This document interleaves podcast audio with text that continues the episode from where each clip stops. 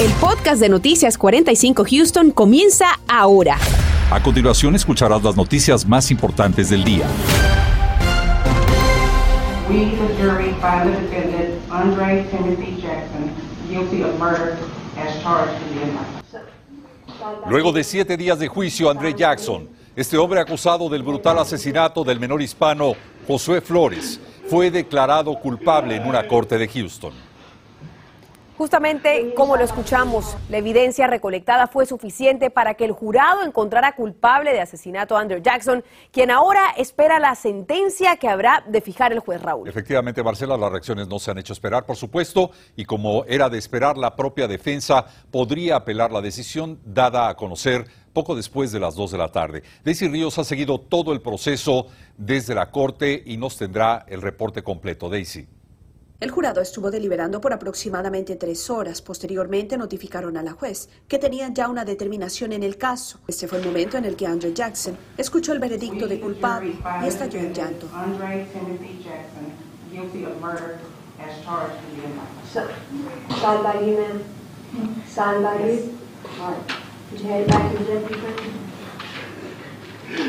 La fiscalía tomó la palabra para iniciar así los argumentos finales. Brevemente, el fiscal Chris Condon habló al jurado explicándoles las razones para declarar culpable a Jackson. Posteriormente, la defensa explicó por medio de diapositivas al jurado que hubo un proceso de recabar evidencias con muchas inconsistencias en la investigación.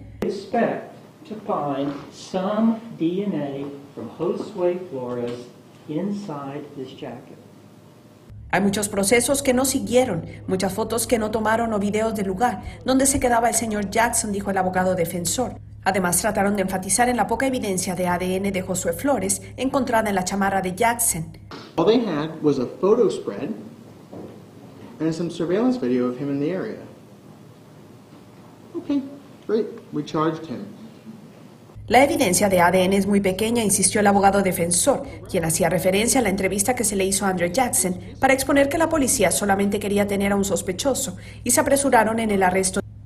Minutos después, el fiscal John Jordan cerró los argumentos finales con la conclusión de que Jackson siempre estuvo en la escena del crimen, porque era imposible que éste tuviera el ADN del niño en su ropa si no conocía o había interactuado con Josué.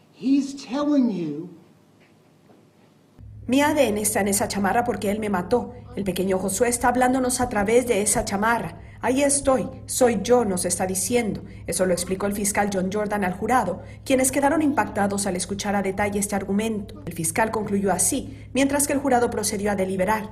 El exfiscal del caso, Tom Burke. Josué amaba a la ciencia y es la ciencia que va a sacar la justicia para él.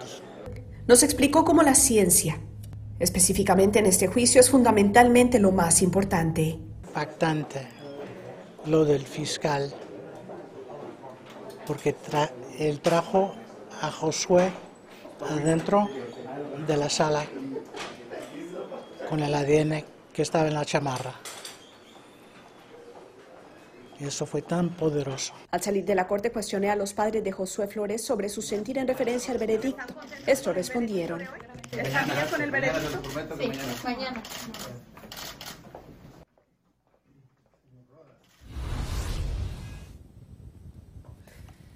Mañana, por supuesto, estaremos muy al pendiente de todo lo que está ocurriendo en corte después de darse a conocer el veredicto del jurado. Como lo mencionamos, estamos ahora esperando el veredicto de sentencia. Y en este caso, los padres eh, de José Flores han eh, dicho que será mañana cuando hablen ante los medios de comunicación para conocer estas reacciones en torno a la decisión del jurado.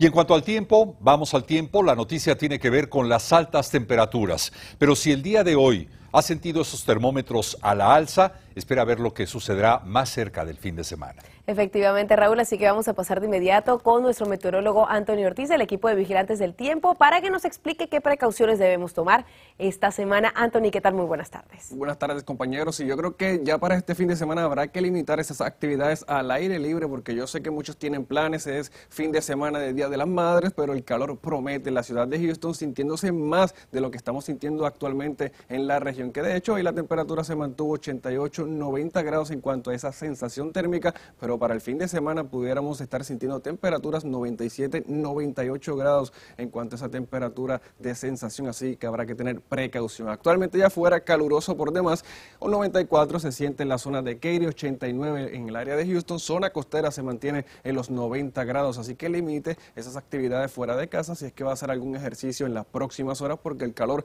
va a continuar por lo menos hasta las 8 de la noche. Vea que la temperatura todavía se va a mantener 6 de la tarde, 84, 9 de la noche, 78 y eventualmente luego de la madrugada las temperaturas irán en descenso hasta caer a ese rango medio de los 70 grados. Por el momento no hemos visto actividad de lluvia a esta hora de la tarde, solamente la nubosidad que se mantiene bastante abundante a través de la región. Pero mi pronóstico ya se muestra la posibilidad de lluvia y también de algunas tormentas. Les tengo todos los detalles más adelante. Anthony, gracias. Y bueno, precisamente ante la ola de calor que estaremos sintiendo a lo largo de esta semana, la reguladora de energía ERCOT pide a los residentes disminuir en lo posible su consumo de luz. Esa medida podría evitar corte en el suministro debido a la sobredemanda. La mayor demanda se espera de el viernes al lunes. Inicialmente se había confirmado que era del lunes 6 al viernes 9 de mayo. A pesar de ello, ERCOT dice estar preparada para hacer frente al alto consumo. Tenemos que hablar nuevamente sobre el robo de catalizadores. Así que preste mucha atención a lo siguiente porque el concilio de la ciudad de Houston considera a partir de mañana miércoles una nueva ordenanza que modificaría el capítulo 7 de la ley municipal relacionada con los recicladores de metales y revendedores de segunda mano. Fíjese que la propuesta de la enmienda haría ilegal entonces que cualquier individuo o entidad que no sea un reciclador de metales autorizado posea convertidores catalíticos, a menos eso sí, que puedan proporcionar la información requerida para la venta de este metal. Además, por el contrario, el estar en posesión de un convertidor catalítico sería catalogado como un delito. Por otro lado, en los últimos meses, aquí mismo en Univisión 45 incluso hemos estado reportando sobre los casos de robos de convertidores catalíticos. De hecho, la Oficina Nacional de Delitos de Seguros también notó una tendencia criminal a nivel nacional sobre este tipo de robos, los cuales han aumentado debido al alto precio de estos metales. Y es que de acuerdo a algunos datos específicos, vamos a ver cuál ha sido el panorama a nivel local. Estos datos los ha entregado la policía de Houston. Durante los primeros tres meses del 2022 se han registrado 3.188 robos de estos convertidores catalíticos, un aumento del 123% en comparación al mismo periodo del año pasado. Los robos de convertidores catalíticos también pueden estar asociados, por supuesto, a otro tipo de delitos o robos violentos, con 34 asaltos con agravantes y robos con agravantes en el 2021 y 15 en los primeros tres meses del 2022. Por supuesto que aquí en Univisión 45 les mantendremos al tanto sobre el debate de esta propuesta que se lleva a cabo en el concilio de la ciudad de Houston. Gracias, Marcela. Mientras tanto, el alto costo que provoca la inflación está empobreciendo a muchas familias del área de Houston y así queda demostrado cuando la demanda de alimentos se incrementa. El Banco de Alimentos de Houston hace lo posible todos los días para dar comida a quienes más lo necesitan. Son muchos. José Alberto Urizarri tiene detalles de esta situación. Desde la pandemia, el Banco de Alimentos de Houston ha duplicado su distribución de comida. Pero ahora su mayor reto no es el coronavirus, sino la inflación que lleva el precio de los alimentos a ser casi un artículo de lujo en vez de una necesidad. La población no sabe si pagar el, el gas o pagar la renta o pagar medicinas o comer, ¿no? José Campuzano me comentaba que los problemas económicos no discriminan a las familias. Tanto hispanos, afroamericanos, asiáticos o blancos se han visto la necesidad de buscar sustento en el Banco de Alimentos, donde hoy día sirven entre 800 mil a un millón de personas. En promedio estamos distribuyendo entre 600 a 750 mil libras por día. Otro reto que se suma son los obstáculos para encontrar alimentos que reparten a las familias. Por ejemplo, la escasez de aluminio les limita la comida enlatada y los atrasos en la entrada de camiones provenientes de México por inspecciones ordenadas por el gobernador de Texas lleva al Banco de Alimentos a buscar frutas y verduras en otros lugares. Ya sea tanto local de aquí de Texas como proveniente de otras fuentes, pueden ser de California, pueden ser de Florida, incluso de México, donde tenemos las limitaciones. Y con tanta necesidad nos lleva a preguntarnos cómo podemos ayudar. Pues sepa que con solo un dólar, el Banco de Alimentos puede dar hasta tres comidas a una persona. Pero también agradecen la ayuda de voluntarios. Tanto las donaciones como inscribirse para ser voluntario se hace a través de su portal houstonfoodbank.org. Eh, para voluntariarse y ayudarnos a empacar los, la mercancía que tenemos ya disponible, listo para ser distribuida a la gente, o bien para ayudar en otro tipo de proyectos que, tenemos al día de hoy, ¿no? José Alberto Rizarri, Noticias, Univisión 45. Inmigración anuncia la extensión automática de los permisos de trabajo. Vamos a hablar en instantes con una abogada sobre este tema. Continuamos con el podcast de Noticias 45 Houston. Hoy el sistema de transporte público Metro celebró un avance en un proyecto que promete más accesibilidad para todos, pero en especial a los usuarios con alguna discapacidad, lo que se traduce también en un mayor acceso a los trabajos, las escuelas y por supuesto el cuidado de salud. David Herrera nos explica en qué consiste. Autoridades de metro y oficiales electos celebraron la renovación de las primeras 2.500 paradas de autobuses. Se trata de un proyecto con una inversión de 130 millones de dólares para lograr que las 9.000 paradas de autobús cumplan con los requerimientos de la ley federal que protege a las personas con discapacidades de la discriminación. Este proyecto se comenzó desde el 2019, específicamente porque la mesa directiva quería mejorar todas las paradas de autobuses. Y precisamente una de las mejoras que se están desarrollando es implementar estas rampas para que tengan fácil acceso y descenso las personas discapacitadas, como lo vemos en este momento. Van a bajar directamente de una silla de ruedas y van a proceder a ir a la rampa que va en dirección a la estación de autobús. El doctor Frieren es miembro de la mesa directiva de Metro y una de las principales figuras detrás de la promulgación de la ley de estadounidenses con discapacidades. Hoy dio testimonio de la importancia del proyecto.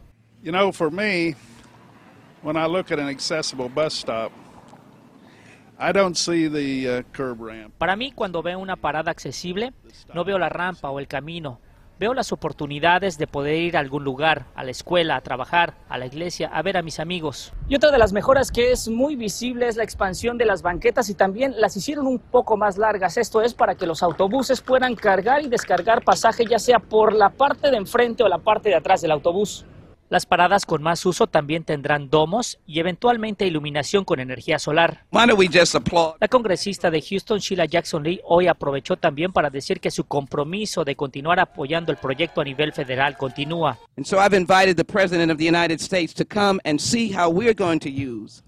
Ya invité al presidente de los Estados Unidos para que venga y vea cómo estamos utilizando una porción del presupuesto destinado para la mejora en infraestructura. La meta del proyecto es culminar la remodelación de las 9.000 paradas de autobús para el año 2024. David Herrera, Noticias, Univisión 45. El Departamento de Ciudadanía y Servicios Migratorios anunció que de manera automática los permisos de trabajo para miles de inmigrantes serán ampliados. Y es que el retraso en este trámite podría naturalmente poner en riesgo a muchos trabajadores que dependen de esta autorización para llevar el pan a sus casas. Hoy nos acompaña la abogada de inmigración Silvia Mitz, a quien damos la bienvenida. Silvia, gracias por estar con nosotros. En primera instancia, te pediría nos explicaras un poco en qué consiste el anuncio hecho hoy por el gobierno federal. Claro que sí, gracias en realidad es de que muchos permisos de trabajo están vencidos, las personas han solicitado la renovación, pero el Departamento de Migración no los ha podido renovar. Y algunos tienen una extensión automática de 180 días, pero lamentablemente no han, las personas no han recibido su renovación con esos 180 días, entonces el Departamento de Inmigración ha ampliado ese número a 540 días. En este caso, eh, Silvia, el beneficiario de esta medida será notificado a través de las autoridades o cómo podría en un momento dado justificar ante su empleador que este trámite está en proceso y que no ha vencido su permiso de trabajo. Todas las personas que solicitaron la renovación del permiso de trabajo recibieron en el recibo también una notificación de que su permiso de trabajo estaba extendido automáticamente por 180 días y ahora esa extensión automática se extiende hasta 540 días, que son 360 días más, pero no recibirán una notificación nueva acerca de esto. Ahora, las personas que tramiten el permiso a partir del 4 de mayo, sí recibirán una notificación por escrito que dice que el permiso está extendido por 540 días. Importante noticia para muchos, muchos trabajadores inmigrantes. Silvia, para ser beneficiario eh, a través de este trámite o de este anuncio hecho el día de hoy, ¿es importante buscar ayuda, asesoría legal o es un trámite que por sí solo se puede ir dando? Es un trámite que automáticamente se da para todas las personas que califican, porque solo son algunas categorías las que califican para la extensión automática. Por ejemplo, las personas que tienen TPS, que tienen asilo o que están esperando la, la, aprobación de su asilo, personas que están ajustando estatus basado en una petición de un familiar y para las personas que están beneficiadas por PAGUA.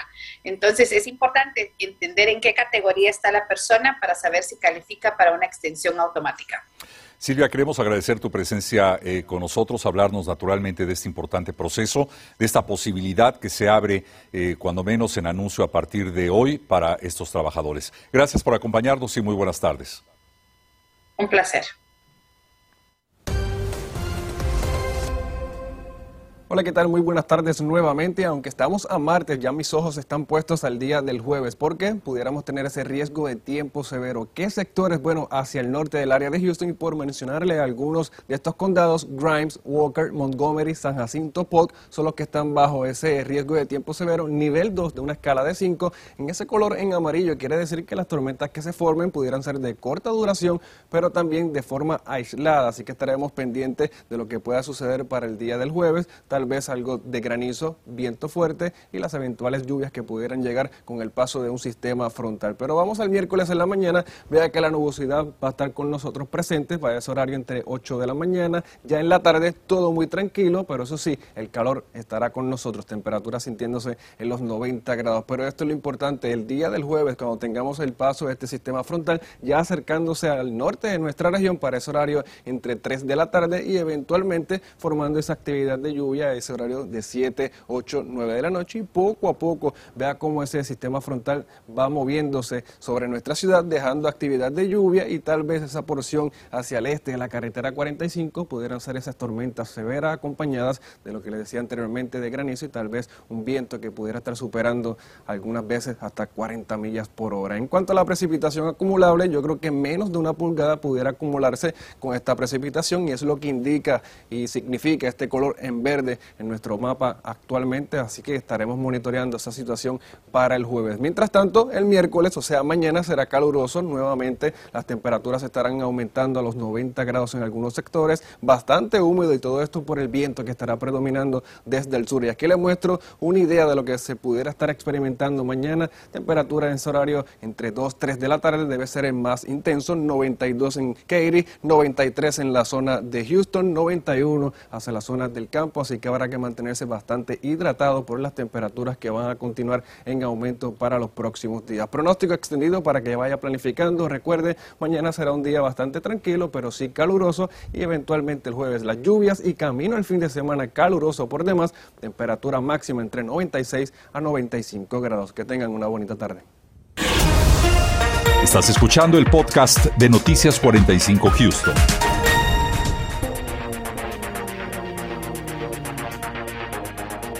Esta noche la comunidad en Houston tendrá una marcha tras el borrador que ha salido a la luz sobre una posible decisión que ha tomado la Suprema Corte de Justicia en el tema del aborto. De ser así, ¿qué significaría esto y cómo impactaría a las mujeres en Houston? Lo analizamos esta noche a las 10. Además, como usted ya sabe, el coronavirus aún no desaparece y ahora que los padres de familia estarían en medio de la incertidumbre tras la petición de Moderna y el uso de emergencia de su vacuna, esto para los niños entre 6 meses y 6 años de edad, le vamos a decir lo que las autoridades de salud piensan al respecto. Más esta noche a las 10.